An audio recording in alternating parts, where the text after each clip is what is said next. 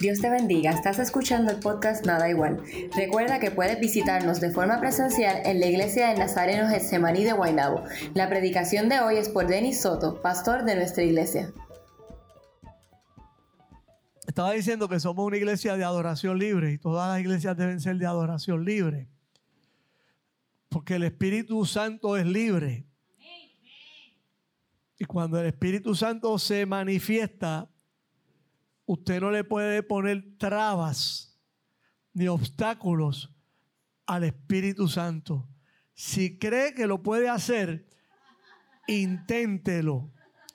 Que muy posiblemente Dios le va a poner en ridículo frente a la congregación. Ok, pues las cosas del Señor hay que tomarlas con mucha seriedad, con mucho respeto, con mucha reverencia. ¿Ok? Entonces, ¿qué ocurre? Malencita, qué bueno que usó la experiencia de, David cuando recuperan el arca del pacto de manos de los filisteos, este, llevándose a Goliat en la cabulla. Este,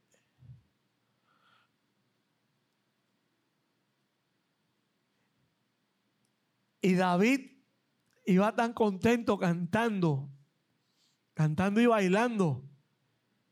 Estaba, pero ya hecho una fiesta, un party, tenía el hombre ahí. Fue. Pero la bruta de mujer que tenía, dije bruta, es que era una bruta, tenía que decirlo así. Gracias.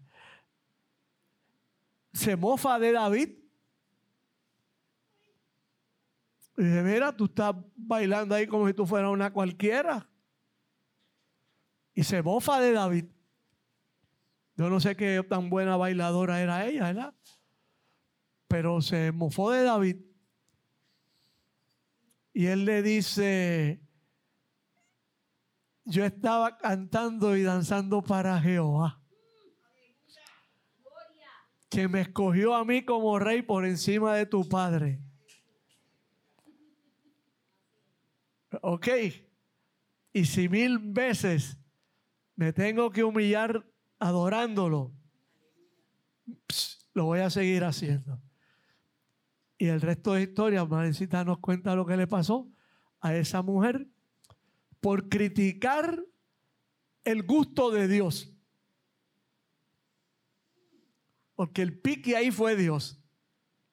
De todos los hijos que tenía Isaí, que de ahí es que sacamos el nombre de nuestro nieto, Isaí. Isaí era el papá de David. Entonces, cuando estábamos buscando un nombre para Isaí, yo le digo, póngale, póngale Isaí Andrés. Y ahí, como yo soy el abuelo, pues le puse los dos nombres bíblicos que más me gustan a mí. Isaí, el papá de David. Y Andrés, ¿por qué Andrés? Ah, porque el papá de él se llama Andrés. ¿Se llama Andrés? No. Porque el apóstol Andrés es uno de mis favoritos. Dice que uno no puede decir que este es favorito, no, pues yo digo lo que me dé la gana. El apóstol Andrés es mi favorito. ¿Por qué razón el apóstol Andrés es mi favorito?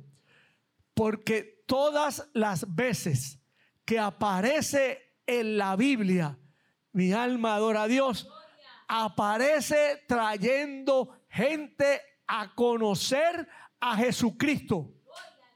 Necesitamos más hermanos Andrés y más hermanas Andrés en la iglesia. Que en vez de ahuyentar a la gente de la iglesia, los trae a Cristo. No al pastor, no a la pastora, no a los músicos, no a la bomba, no a la plena, no a la teología, a Cristo. A Cristo. Y cada vez que usted encuentre al apóstol Andrés, el tipo era brillante, ¿sabe? Era brillante, hablaba griego y todo. Ah, que Pedro no hablaba ni. Pablo hablaba malo y de, Pedro hablaba malo y de pesca y de pesca. Era lo único que sabía. Y entonces, sí, es un carácter bien fuerte, endiablado. Y Juan no se quedaba atrás. Y Santiago le llamaba, Jesús le puso un apodo, los relámpagos, los hijos del trueno, los boanergues de griego. ¿Tú sabes? Los, los puso, los, los, los eran, los buscapleitos. Y entonces cada vez que hablaban de esa gente, de esa gente por esa gente, eso es, es el caserío, Nemesio Canales. Es un calentón, esa gente de un fogón. De ahí no sale nada bueno. Eso era lo que decían de, esas, de esas comunidades. Y pues, da la impresión que Jesús tenía mal gusto. Pero Jesús sabía el material que estaba recogiendo y el tratamiento que tenía que darle a esa materia. Alabado sea el nombre de Dios. Aquí estamos. Entonces ya esta mañana voy a tomarme un tiempito con el, el Evangelio de Lucas.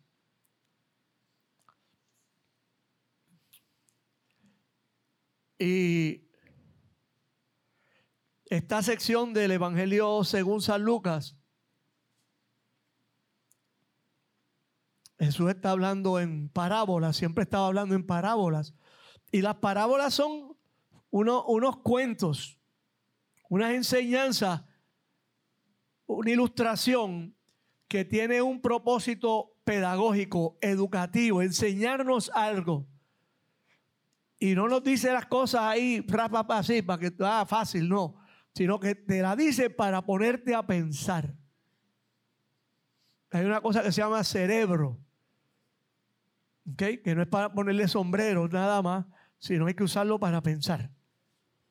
Si no, pues coge óxido y se fastidia, se daña. Y entonces, a Jesús siempre lo están persiguiendo para fastidiarlo en esta sección del Evangelio de Lucas. Y entonces él lo que hace es que les enseñaba con parábolas. Era la forma pedagógica, una forma pedagógica y como buen maestro usaba esa metodología para enseñar a la gente. Y en esta sección de Lucas, que podríamos decir que comenzaría comenzando como con el capítulo 14, pero lo vamos a dejar así. Porque yo llamo por mi cuenta que esta es la sección de las cosas perdidas.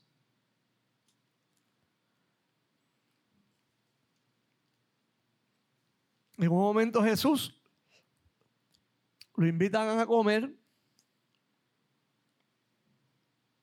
a una casa y él va a esa casa, le dan comida.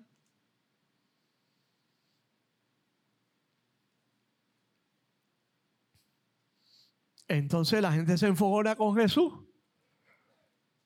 Porque Jesús come con la chusma. Se va para el chinchorreo. Con cualquiera. O sea que él no estaba con la, con la, flor innata de la cultura. Él se él jangueaba y compartía con los pobres con los marginados, con los enfermos, con los chavaos, con la chavá, con los que nadie quería, con, con los que eran odiados.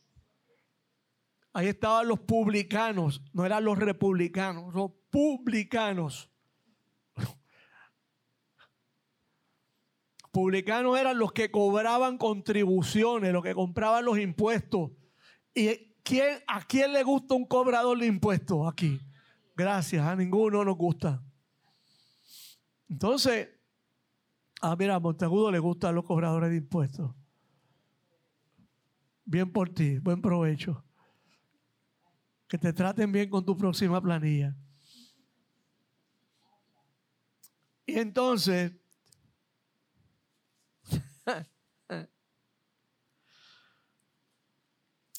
Pues él jangueaba con la gente pobre, punto.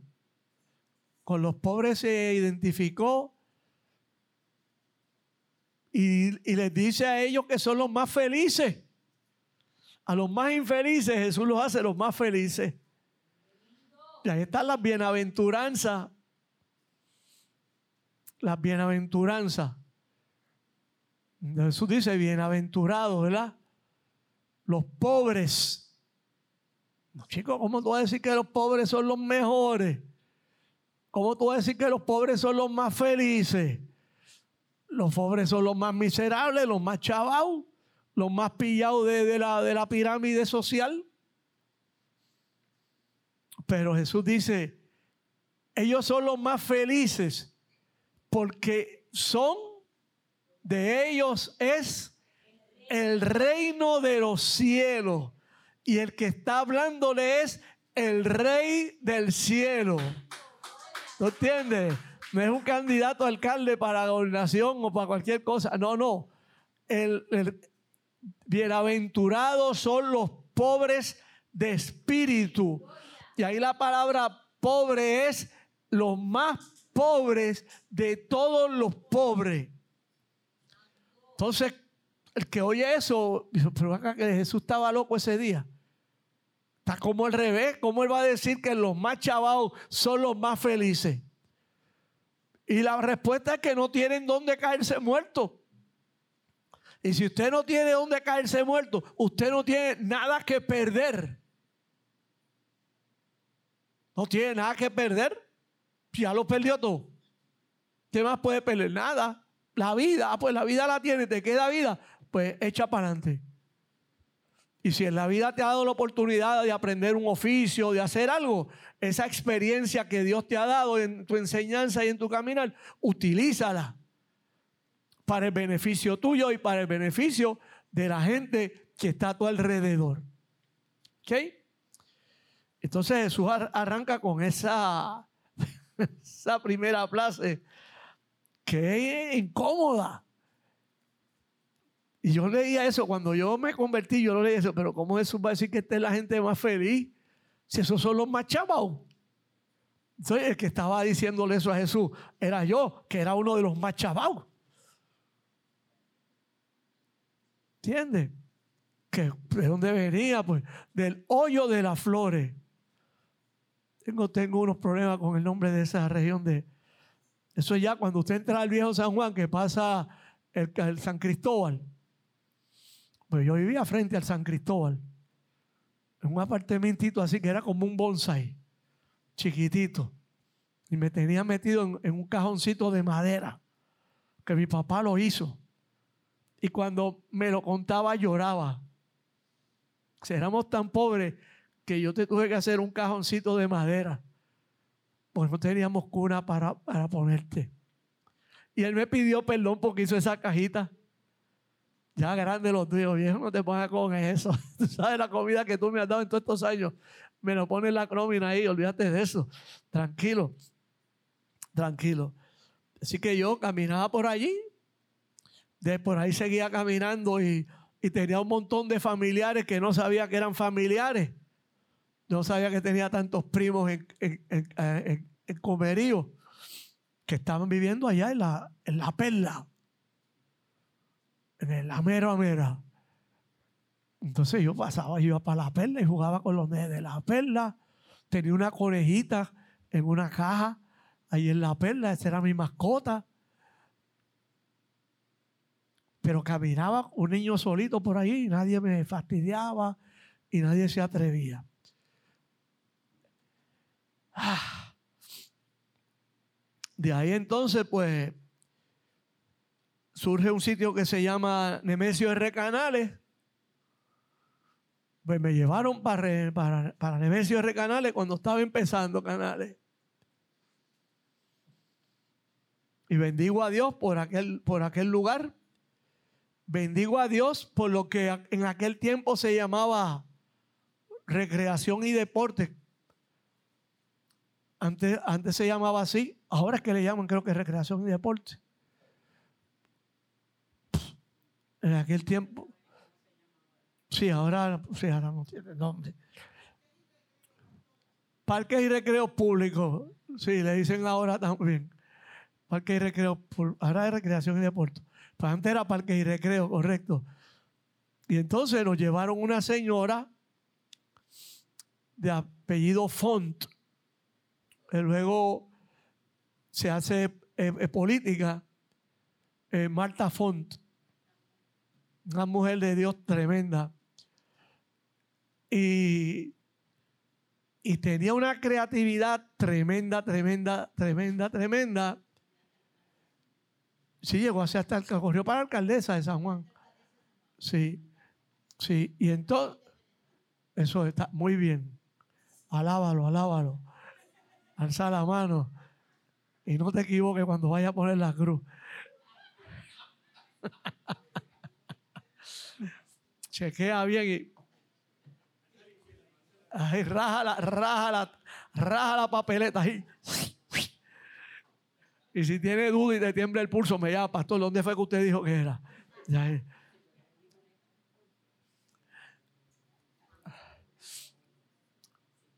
Y empezó a traer gente con mucho talento, que yo creo que era una de las virtudes que tenía ese programa. Allí, mire, yo aprendí, me acuerdo que Román Salas, que era el que hacía las escenografías en la televisión de Puerto Rico, pues Román Sala nos enseñó a usar el martillo para hacer esta escenografía. Él nos enseñó y nos enseñó un montón de cosas. Luego traen allí un loco, Aristeo Rivera Sayas, que fue actor de cine. Y para la evidencia trajo las películas donde él, que él protagonizó, y él nos las enseñaba. Era un maestro férreo, no, el, papá, el profesor de la, de la Yupi de, teatro, el departamento de drama de la Yupi. Luego trajo a uno muy famoso con muchas novelas en Puerto Rico y en Latinoamérica, Daniel Lugo. Jangueaba con él. De hecho, tenía un carrazo, un carro deportivo, eso asqueroso. Pero como él, como él, yo vivía allá, me habían mudado para Monteatillo entonces él me iba a buscar en aquel carrote y me iba a buscar en aquel carro, me recogí en casa y yo actuaba, hacía la, tarea teatral que me correspondía y una vez concluía, él me regresaba a casa. Sí, guapísimo. No tanto como yo, pero era guapísimo el tipo. Eh, eh. Y yo era guapo, le daba una bofeta a cualquiera, sí. No, no, comía cuento. Entonces, sí, pastora. Pastora me está haciendo señales. Mamita, yo soy Roland, hoy soy Roland Ryan. O sea, The Rocket, el cohete. Tú no puedes venir a dándome señales de catcher que ya Yadiel se jubiló. Ella está haciendo señales, dándote. La curva, sí, se jubiló Yadiel. Dijo que no va más. Va a dirigir a Bayamón. Señor lo bendiga. También, oh sí, sí. Eso es un, como un talento, un tesoro de Puerto Rico ese muchacho. Y toda su familia, ¿eh? Los cinco. Los cinco. No, el hijo pródigo no es familia de él. Ella me está diciendo el hijo pródigo para que yo vuelva al hijo pródigo. Eso es lo que pasa. Pero yo la ignoro. Mira, era, era, oye, sigo.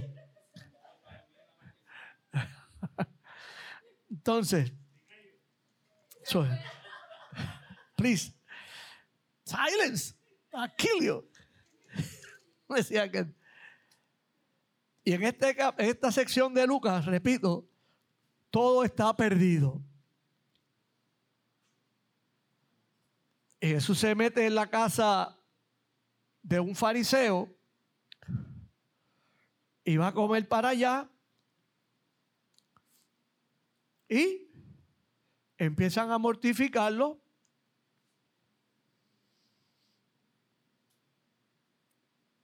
Y empiezan a hacerle preguntas religiosas a Jesús. Qué bruto.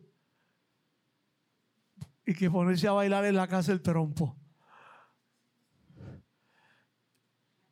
Y entonces muchas de las preguntas era para hacerle trampa, agarrarlo en una trampa para acusarlo de una infracción a la religión judía. No sean brutos, eh, tienen al Mesías de frente, es que estaban ciegos y tenían al Cristo de frente y no lo podían ver y no lo podían entender, estaban miope. Y entonces, cada vez que lo, le tiraban una puya, él venía y le daba una parábola, le contestaba con una parábola.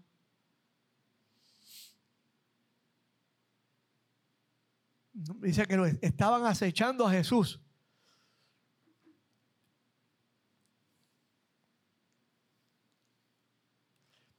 Y le estaba preguntando a Jesús que si está permitido o no sanar el sábado. Para un judío hoy día eso es pecado, pero horrible. Pecado capital, diría un católico romano. O sea, no, no, el sábado no. Usted no puede trabajar el sábado. ¿Por qué? Pues es el día de descanso. Ok, chévere. Es el día de descanso. Pero si el descanso usted se quiere ir para para un chinchorreo, pues se va para un chinchorreo y usted no está pecando por eso. Usted está con su familia, está pasando un rato chévere y eso no es pecar. ¿Ok? Pues bueno, pues esa era la mayoría de la gente que invitaba a Jesús a comer. Entonces un cobrador de impuestos lo invita a su casa a comer. Entonces cuando los que están allí invitados dicen, mira este, mira, pero mira este, mira quién está invitando a este. Y entonces Jesús, que conoce el corazón de los bochincheros muy bien, le responde y dijo, mira, yo te voy a hacer una parábola. Entonces le dice, cierto hombre preparó un gran banquete e invitó a muchas personas. A la hora del banquete mandó a su siervo a decirles a los invitados, vengan porque ya todo está listo. Pero todos sin excepción comenzaron a disculparse. El primero le dijo, mira, acabo de comprar un terreno y tengo que ir a verlo, te ruego que me disculpe. Otro dijo, acabo de comprar cinco yuntas de bueyes y voy a probarla. El otro le dice, te ruego que me disculpe porque acabo de casarme y por eso no puedo. A ese la mujer no lo dejaba salir. Era boricua. El otro regresó y le informó de esto a su señor. Entonces el dueño de la casa se enojó y mandó a su siervo sal de prisa por las plazas y los callejones del pueblo y trae acá mi alma adora a Dios a los pobres, a los inválidos, a los cojos, a los ciegos, a todos los marginales, a todos los chavados, a todos los enfermos, recójanlos y tráiganmelo.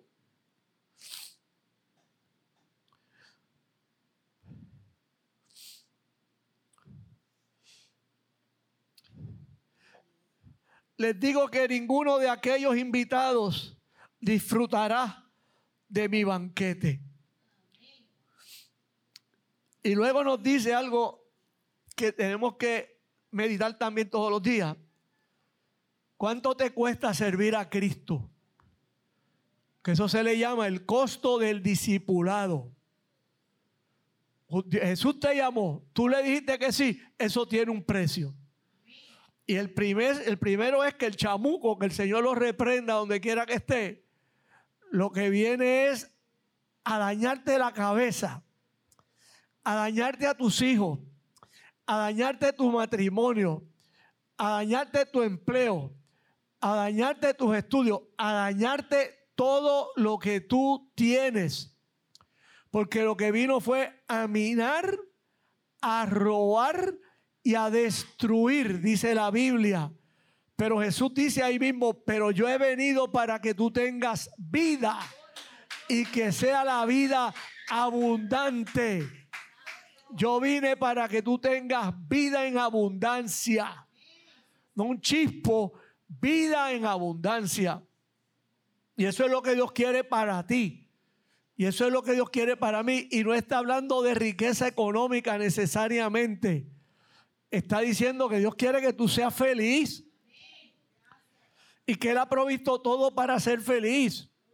Y si tú tienes problemas para ver, porque no ves felicidad, mira que Agape Soy Aleli dando una danza para el Señor, como hace su mamá. Mira, ¿ah? de tal madre, tal hija, ahí la tiene. ¿Ok? Y cada persona, hermano y hermana, tiene una forma de relacionarse con Dios distinta. Aquí no hay dos personas que oren igual. Pastora Malen, usted ha oído a Pastora Malen orando. Pastora Malen ora de una manera, pone el soplete en high seguida. ¿Sabe? Fuego por las patas lo que tira. Y entonces te, pone, a te pone a brincar. Y pues gloria a Dios. Pero yo tengo mi forma de orar. Yo tengo mi sitio de orar. Ya tengo mis lecturas para orar. Escribo canciones, le compongo canciones para el Señor. Eh, lo, que, lo, que, lo que se canta en danza rústica, casi todo es escrito por mí. Y lo de los pleneros del Cristo vivo, prácticamente todas sus canciones son escritas por este servidor. Son décimas que yo escribo, poemas que escribo y, y les pongo música de bomba, de plena para adorar al Señor.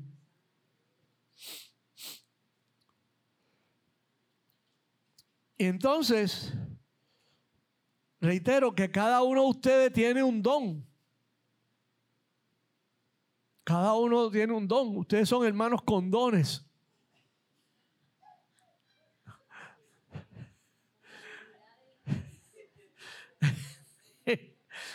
con dones, con habilidades, con talentos que les ha dado el Señor. Este, ese domingo le tienen que dar un lavado a ese cerebro. Está podrido, pipana. Hay que fumigarle el cerebro. Bien. Ok. Y a cada uno le es dado, lo dice la Biblia. Pablo lo dice, Corintios, que a cada uno le es dada manifestación del Espíritu del Espíritu Santo para provecho a cada, cada miembro de la iglesia.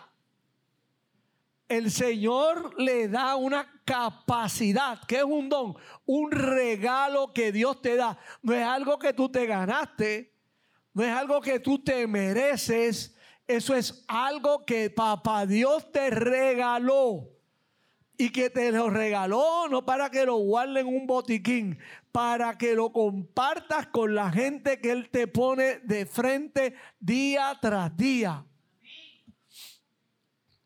Y si usted se presta para eso, usted va a tener un crecimiento espiritual tremendo. Usted se va a sorprender de las cosas que le van a pasar.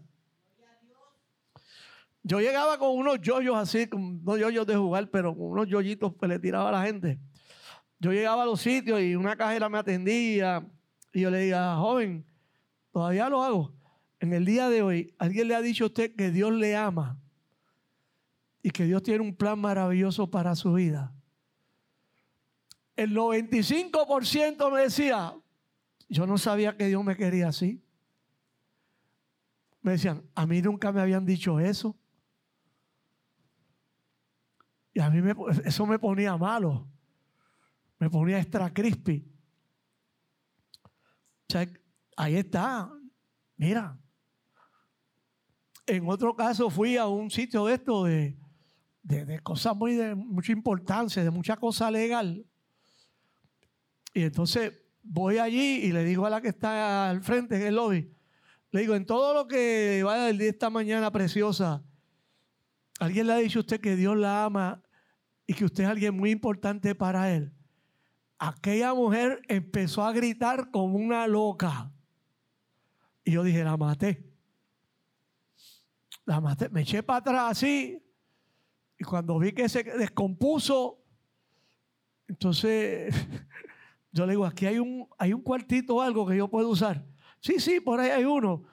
cuando entro, llego con ella allí, llega el cocoroco, el, el, big honcho, el cacique de las ocho plumas, llega allí, dice, ¿qué está pasando? No, este pastor llegó aquí y, oró por esta persona y mire cómo ya está.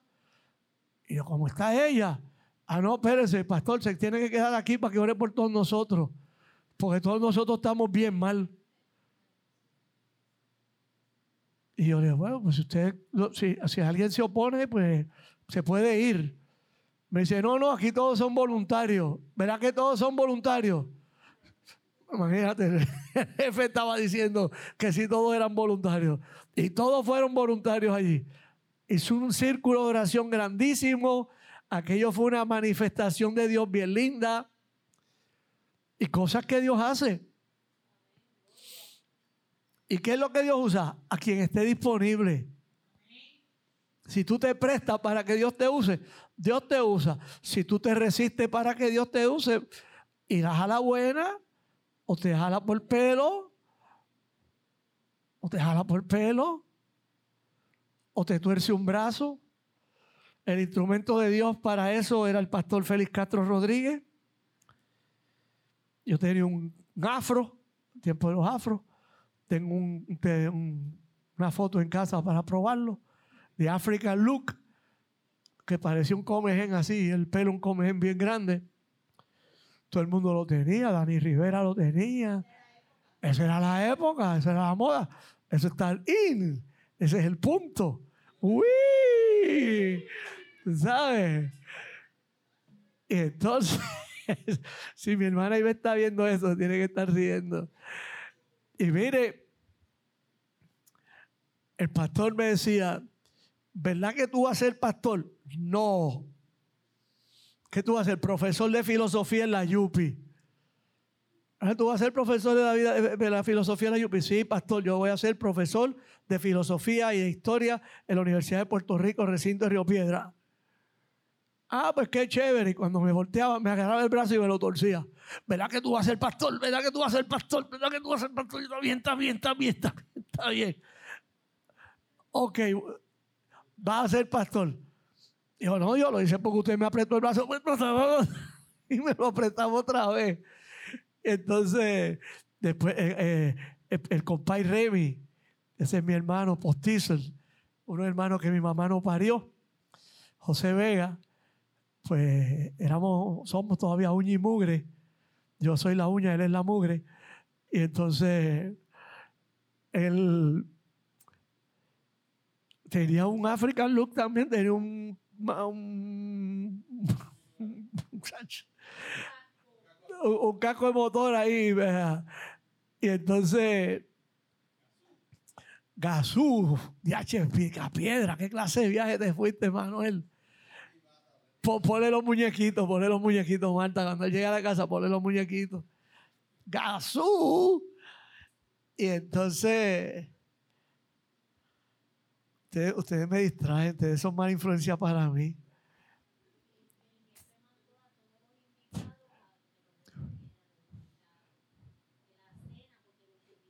Ah, si no eran dignos. Mira, recoge y dale la comida a los pobres reparte ese banquete y dale al que no tiene. Y ya Jesús así siempre generoso. Banquete y dale. Ahí. Fua, para todo el mundo. Y entonces,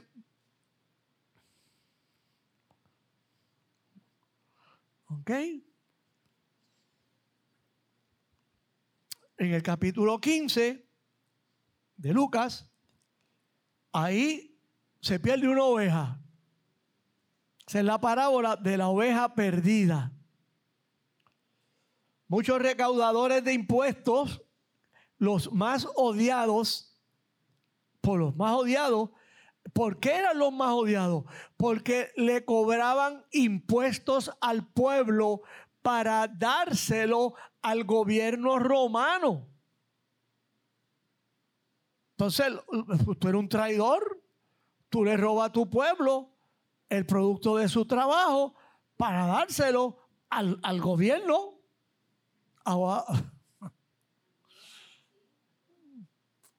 Hacienda sería hoy. Tú sabes, pues no los querían en ningún sitio. ¿Y qué pasa con los cobradores de impuestos? Que robaban. ¿Y qué pasaba porque robaban? Se hacían ricos. ¿Ah? Se quedaban con los chavos. Entonces Jesús llega a la casa de uno que tenía muchos chavos. Pero ese hombre es tocado por, por el ministerio de Jesús y él, y él toma la mitad de su riqueza. Le dije, mira Señor, por lo que tú has ministrado en mi vida, yo voy a, dar, a regalar la mitad de mi riqueza para dársela a los pobres. Y si a alguno le he quitado algo, le cuadruplico lo que le robé. Que me traiga la, evidencia y yo le cuadruplico lo que le robé. Entonces, Jesús se asombra de la fe de ese hombre, de la entrega de ese hombre, de la conversión de ese hombre y lo usa como un buen ejemplo de conversión frente a sus discípulos. ¿Ok? Así es Jesús. Pues mire, muchos recaudadores de impuestos, pecadores, se acercaban a Jesús para oírlo. De modo que los fariseos, que siempre estaban buscando a Jesús para chavarlo, y lo hicieron hasta que lo crucificaron, gente.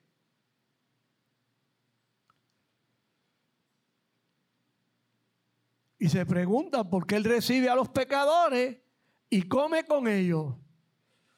Y Jesús viene y saca otra parábola. Supongamos que uno de ustedes tiene 100 ovejas y pierde una de ellas. No deja las 99 en el campo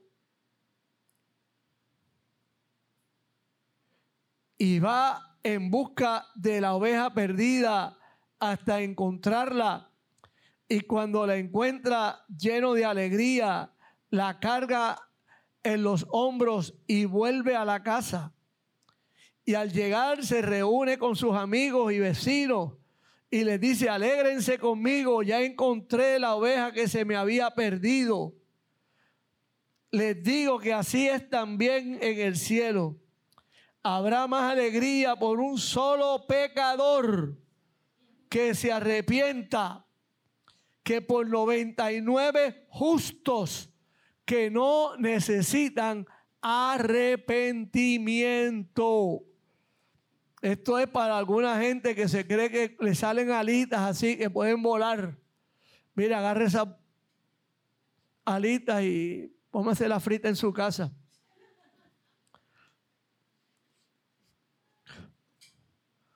¿Sabes? Sí, porque se creen que caminan ahí por el aire, que, que flotan. Bien. Y luego entonces, aquí aparece como la parábola del hijo perdido,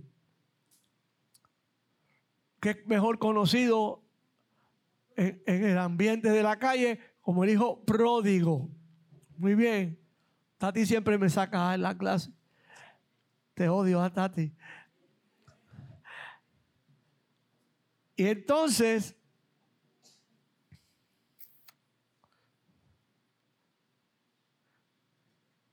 Pues ahora viene la parábola del hijo perdido, que le llaman el hijo pródigo.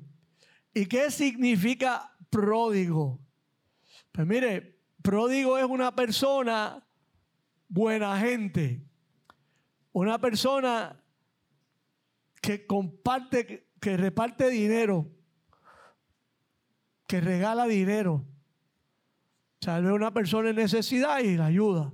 Es pródigo dando. Es que no es maceta para ponerlo en callejero.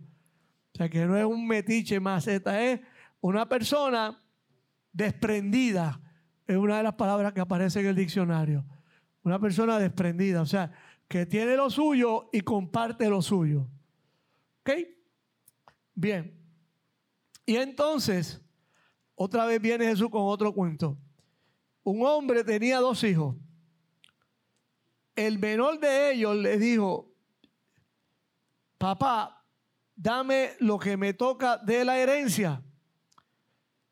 Así el padre repartió sus bienes entre los dos.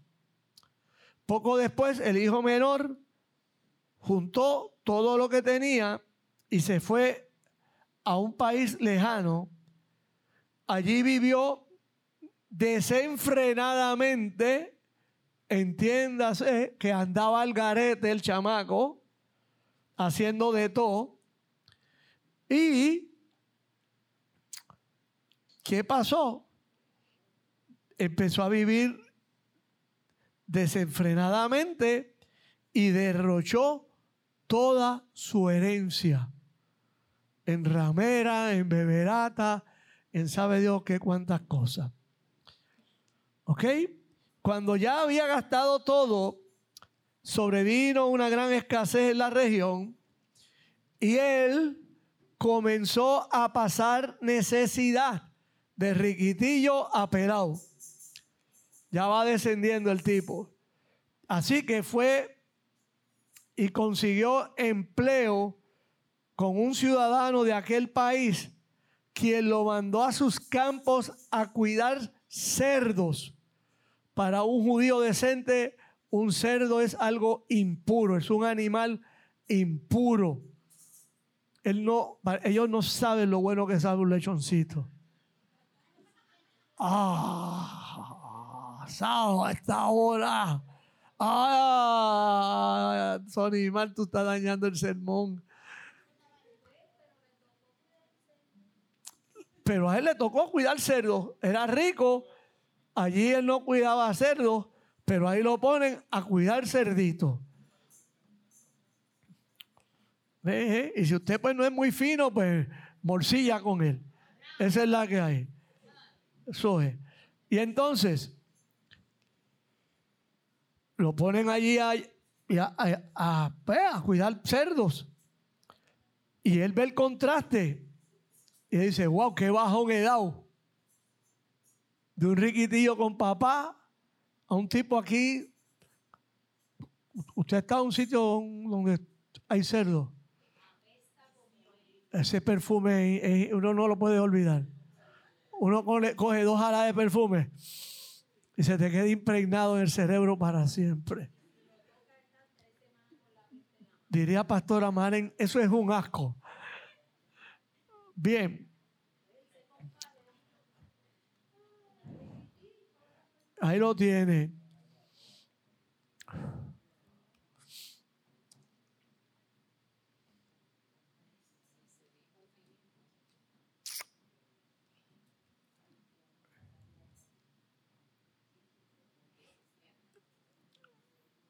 al 6, sí. ¿Ok? Bien, entonces.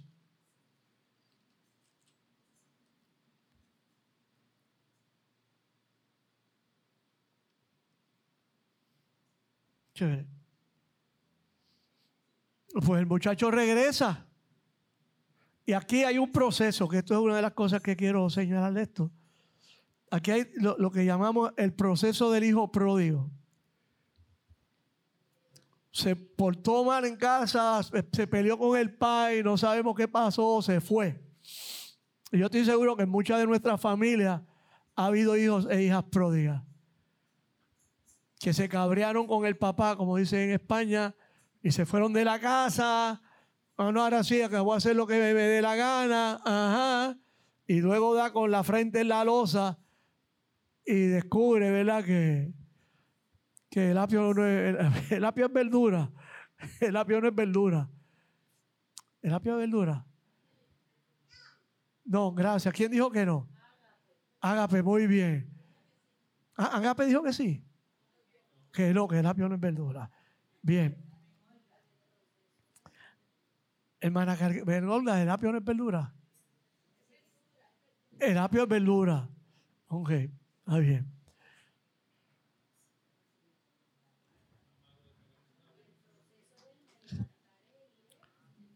Y voy para casa. Yo no merezco de mi país nada. O sea, yo la embarré, la pinté a duco. ¿Sabes? Yo voy para casa. Y voy para casa a pedir un salario indigno. ¿Ok? Mira, ponme como un jornalero tuyo ahí. Dame un part-time de par de horas aquí en, la, en la tienda. Lo que no sabía ese muchacho es que su papá se sentaba todos los días y miraba así a lontananza a ver si su hijo aparecía. Y de tanto pasar el tiempo, papá pensó que el muchacho estaba muerto ya. Y un buen día, pues él ve una, sombra o alguien caminando hacia acá. Se percibe que es su hijo, se habrá parado de la butaca y sale corriendo el hombre a recibir a su hijo. Y su hijo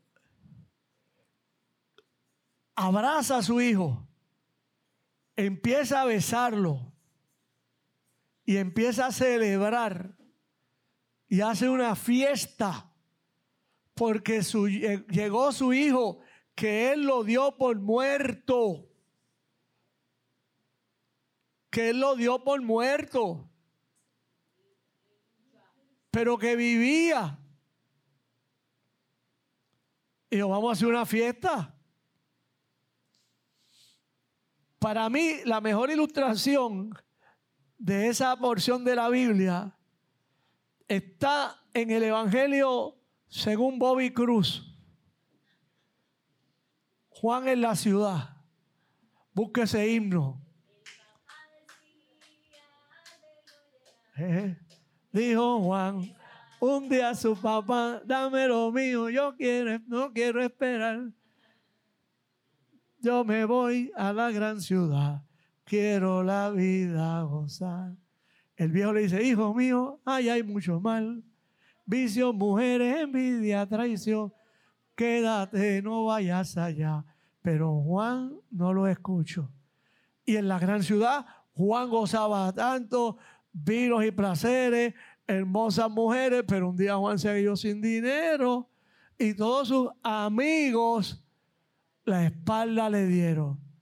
Y ahora Juan, solo en la ciudad, frío y hambriento, se puso a pensar qué feliz yo era cuando estaba con papá. Si regreso, tal vez me perdonará. El papá lo recibió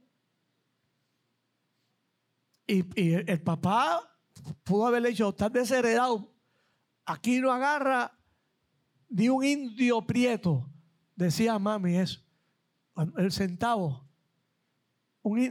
aquí no te gana ni un indio prieto, ni un centavo. Pero el papá dijo, no, no, no, póngale la ropa nueva, vístalo bien, vístalo de gala. Pégale una manguera porque tiene una peste a chinche matado escobazo. ¿Sabe? levante ese muchacho, llegó mi hijo, yo creía que estaba muerto y míralo, está vivo. Y el papá pues celebró. Nosotros tuvimos una experiencia así en casa con mi hermano mayor que está con el Señor, Alfonso. En sus adicciones un día se nos desapareció. Estaba bebiendo en un sitio y un policía se puso bruto con él. Le decíamos mano grande. Mano grande porque era el mayor y las manos de él parecían una trocha de catcher. Tenía unas manos bien grandes, Alfonso. Entonces le decíamos manos grandes. Y entonces un policía se puso a mofarse de él al lado de en la barra Y se sacó el jackpot el policía ese día.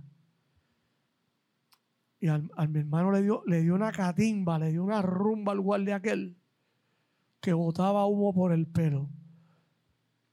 Botaba humo por el pelo. Se lo tuvieron que quitar. Pero entonces los, policías son, sabes, que son ellos son blue blood, son sangre azul. Se juntaron los sangre azul y le dieron una paliza a mi hermano. ¿Ok? Cada vez que él se defendía y le daba un inquietazo a uno, lo tiraba patas arriba. Lograron tirarlo al piso, le aguantaron las manos y se le paraban en las manos. Le pateaban las manos a mi hermano mayor. Yo me preocupo porque no llegó a casa y cuando lo veo, lo veo preso. Y él riéndose me decía, vinieron a darme vinieron a abusar, sí, pues empezaron a buscarle pelea, a provocarlo, lo provocaron y se sacaron el jackpot. Entonces me dice, chacho, cada vez que yo les daba así por las costillas, brincaban. Y me lo decía riéndose con, una satisfacción. Cada vez que yo me metía ahí, y, él así mondado. Y cuando, cuando la policía, es baratado, y cuando la policía llegó a casa a traerlo, de allá, de donde lo tenían arrestado, al caserío, le dijeron, señora, le señora, el hijo suyo pega bien duro. Fueron víctimas de, de los burrunazos de mi hermano. Señora, el hijo suyo pelea el puño como una bestia. Es un duro peleando. Y ahí lo dejamos, ¿no? Ahí lo dejamos. Ah, no, mano grande era mano grande. Alfonso. Ah, cara. Y como yo soy el más pequeño de todos los muchachos, a mí me nombraron oficialmente, sin mi permiso y sin mi voluntad, el mayor de la familia. O cada vez que hay un lío, hablen con él que él es el mayor de la familia. Digo, pero yo soy el más pequeño. No, no, tú eres el mayor.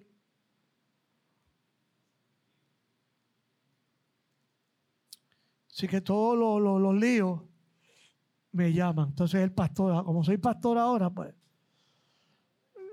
bueno, hace como 50 años soy pastor, pues, ya tú sabes, ellos miran así para el bullpen y hacen, trae al relevista para que venga a lanzar aquí para la entrada. Y ahí caigo yo.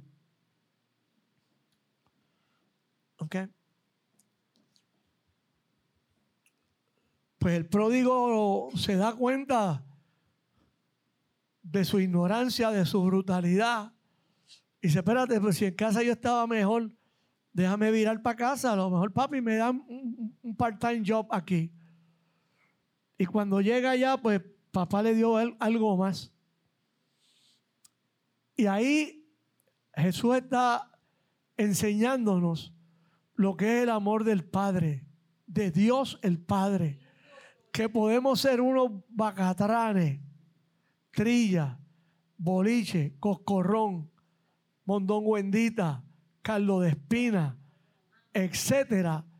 Pero Él nos va a abrazar, nos va a sacar el tufo, nos va a poner una ropita mejor y va a hacer una fiesta porque echaba por perdido al hijo y Dios le devolvió su hijo le trajo el hijo a casa. Así que motivo de gozo. Así que el papá bailaba de un lado para otro, reía, lloraba y estaba gozoso. Qué bueno, qué bueno es el Señor.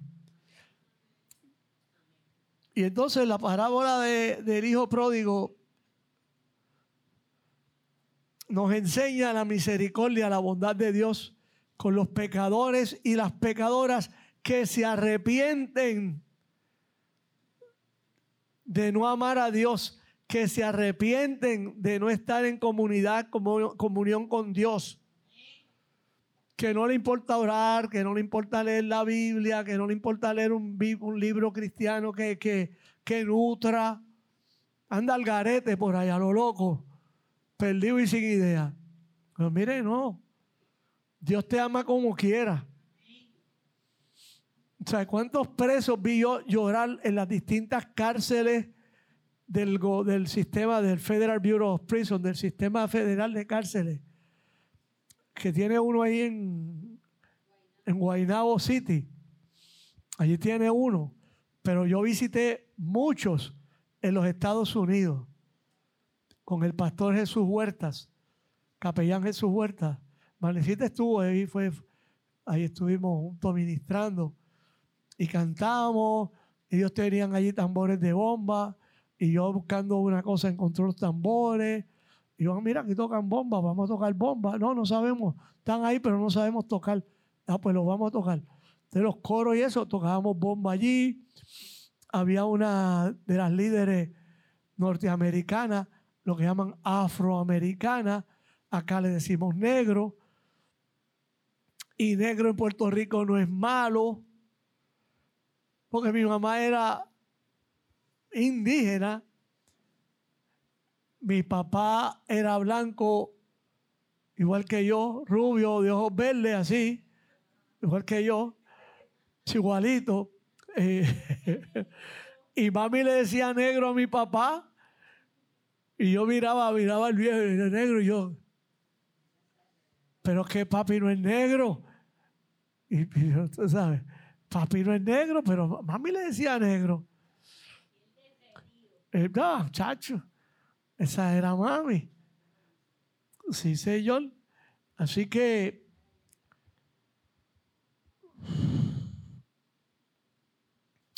Esa parábola lo que nos enseña es el gran amor de Dios. Por los que son buenos, por los que son malos y por los que son peores. Les reitero, en esas cárceles federales, cuando uno predicaba el Evangelio y usaba estos pasajes bíblicos, a esos hombres las lágrimas se les salían. Se les salían. ¿qué te pasa, pastor? Me acuerdo de mi iglesia me acuerdo de cuando yo era niño. Usted me llevó a mi niñez. Yo, pero fue una niñez bonita. Sí, yo tuve una niñez buena. ¿Y qué rayo tú haces aquí? Me dijo, la juntilla. Dijo, las juntillas me llevan si yo me dejo ir. Así que no me pongan la juntilla de excusa. Eso a mí no me convence. Usted se metió ahí porque quiso. Nadie le puso un puñal en el pecho. Usted se zumbó ahí con tu tenis al agua Ahora, como dicen los presos, haga buche y cumpla su tiempo. Buche y tiempo. no te venga a quejar aquí ahora. ¿Ok? Pues bueno. Arregle sus cuentas con Dios.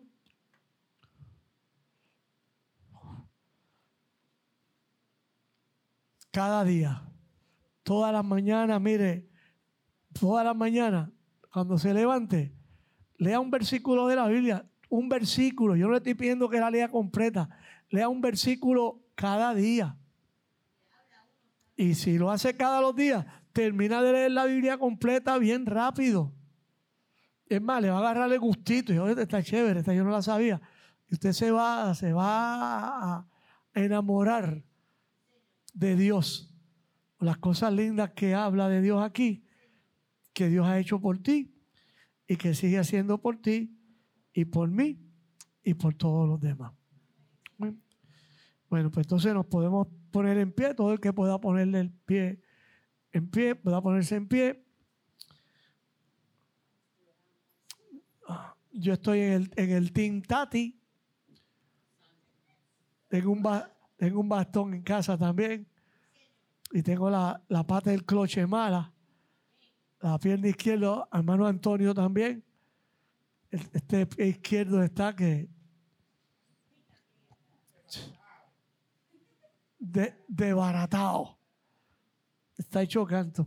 Pero para. Ok, soy. Oramos, Señor. Gracias. Porque todos los que estamos aquí fuimos hijos e hijas desobedientes. Fuimos como el muchacho pródigo. Algunos y algunas de los que están aquí pensaron que era mejor salirme de casa y no tener que aguantar a papi y a mami e irme a hacer lo que me dé la gana en la calle con mi vida. ¿Qué mal lo hice? ¿Qué arrepentido estoy? ¿O qué arrepentida estoy? Pero regreso a tu casa hoy, como aquel muchacho. Y le dije, papá, llegué a casa. Yo soy el peor. Ponme a limpiar puerco si eso es lo que tú quieres hazme uno de tus obreros. Pero el Señor hace una fiesta, aleluya, en el cielo cada vez que uno de sus hijitos y de sus hijitas le dice, papá, lo hice mal, perdóname. Perdóname, dame un break, dame una nueva oportunidad. Y Él está allá en el cielo con una fiesta y esa decisión tuya ha provocado una fiesta, un banquete en el cielo, que están celebrando que alguien que reconoce que le ha fallado a Dios quiere reconciliarse con Él, quiere estar bien con Él, quiere estar con Él, quiere seguirle, obedecerle como Dios quiere que se haga. Así que esta reflexión se quede grabada en nuestros pensamientos y que nos lleve a nuestros respectivos lugares donde vamos con tu bendición de Padre, con la gracia extraordinaria de tu Hijo Jesucristo y con la protección, poder y unción de tu Espíritu Santo. Amén y amén. Una cosita más. Si usted ve a la hermana Natalie danzando, no crea que ella se está fumando algo especial, ni que se está metiendo nada de eso. Correcto, ella es una sierva de Dios.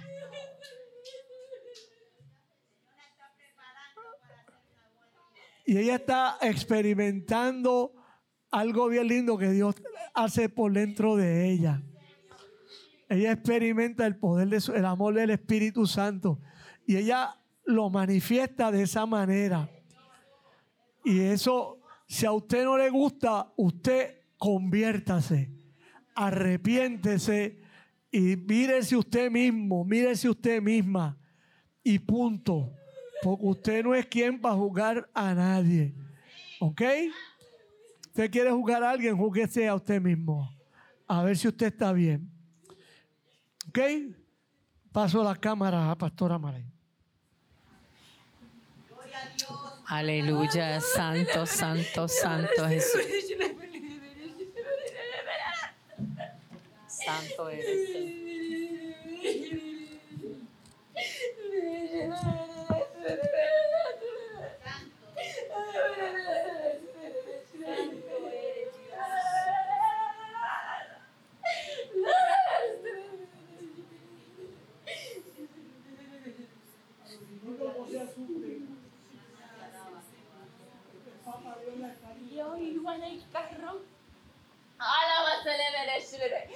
Yo iba en el carro a llevar los alimentos que Pastor la sierva de Jehová había preparado para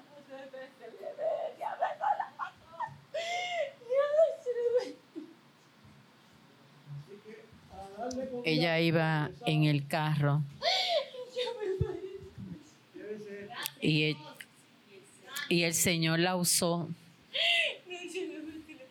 Dijo, allí hay muchos. Yo solo quiero agua. Y yo le di agua y fui.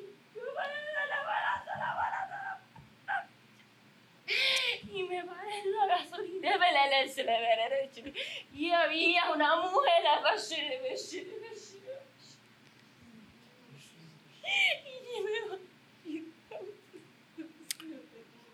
Santo. La puerta dejé abierta porque tenía prisa. Santo Jesús.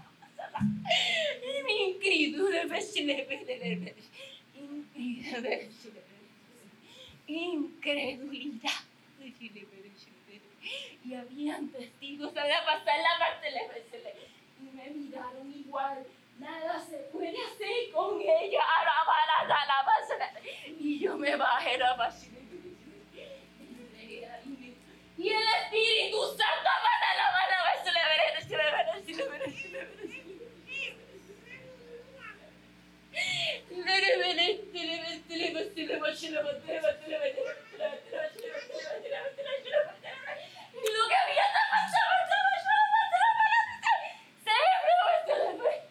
Aleluya. Lo que tenía la persona se fue. Había incredulidad y ella fue y oró por ella y se fue. Y yo me monté y vez se le vedeshi, tan pronto miraba a la mujer para la vedeshi. Santo Jesús. Aleluya. Gracias, Señor. La persona cambió. La persona cambió. Así que le damos gloria al Señor porque Dios es grande, Dios es maravilloso. Y ese día que fuimos a dar alimentos, eso fue una experiencia tan hermosa. Ver la gente con necesidad y lo más importante, ver la gente que no, te- no se negaba a que oráramos por ello. Fue una experiencia bien, bien linda. Las más jóvenes que fuimos fue Carmín y yo.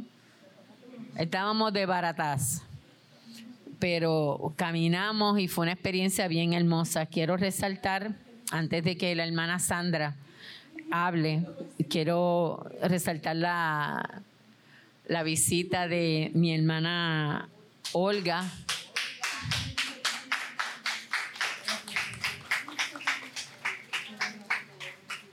Y su hija Olga también, porque todo está fácil aquí. Yo decidí cuando las tenía a las dos aquí, porque se llaman igual Carmen Olga, pues a la de mi nene Wilfredo yo le digo Carmen Olga, y a la mamá de Carmencita y suegra de Cano le digo Olga. Y a, e- a la hija pues le digo Olguita, porque así no, no están como las malen, que es una cosa bien fuerte.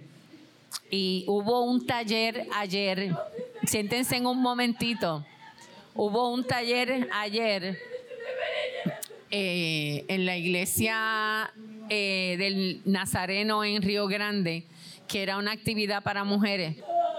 Entonces, este, fueron la hermana Sandra, fue Natalie y fue Allison. Y la hermana este, Sandra quiere dar un testimonio de lo que sucedió ayer. Y yo me gozo mucho de que hayan ido a, a esta actividad. Me dice Allison que, que le ministró mucho. Eh, yo quiero hacer un otro evento como que hicimos la otra vez de mujeres. Estamos bregando con eso. Llevo algunos meses, pero todavía no ha llegado el recurso. Y yo para esas cosas oro mucho. Pero yo sé que el Señor nos va a dar el recurso para, para esa actividad de las mujeres. Así que yo me gozo de estar. Yo formé una gritería. Si ustedes me oían gritando abajo, fue que cuando vi a la hermana, este, a la hermana Olga, formé una gritería. No era que me pasaba nada, era la alegría que tenía de verlas a, a ellas dos, que hacía tiempo que no las veía. Y ella más, que ella se pasa de un estado en otro. Ella es evangelista. Un momento yo miro, estoy en el Zoom y la veo en Virginia. Otro día está por allá, por, por Filadelfia o Connecticut. Yo no sé, ya se pasa por ahí. Ella tiene un ministerio nuevo. Así que le damos la gloria y la honra al Señor. Hermana Sandra. El Señor les bendiga. Eh, pues yo quería testificarles, ¿verdad? Como dijo la pastora, que ayer estuvimos en este taller del Ministerio Mujeres con Propósito, donde se habló sobre la unción de Esther.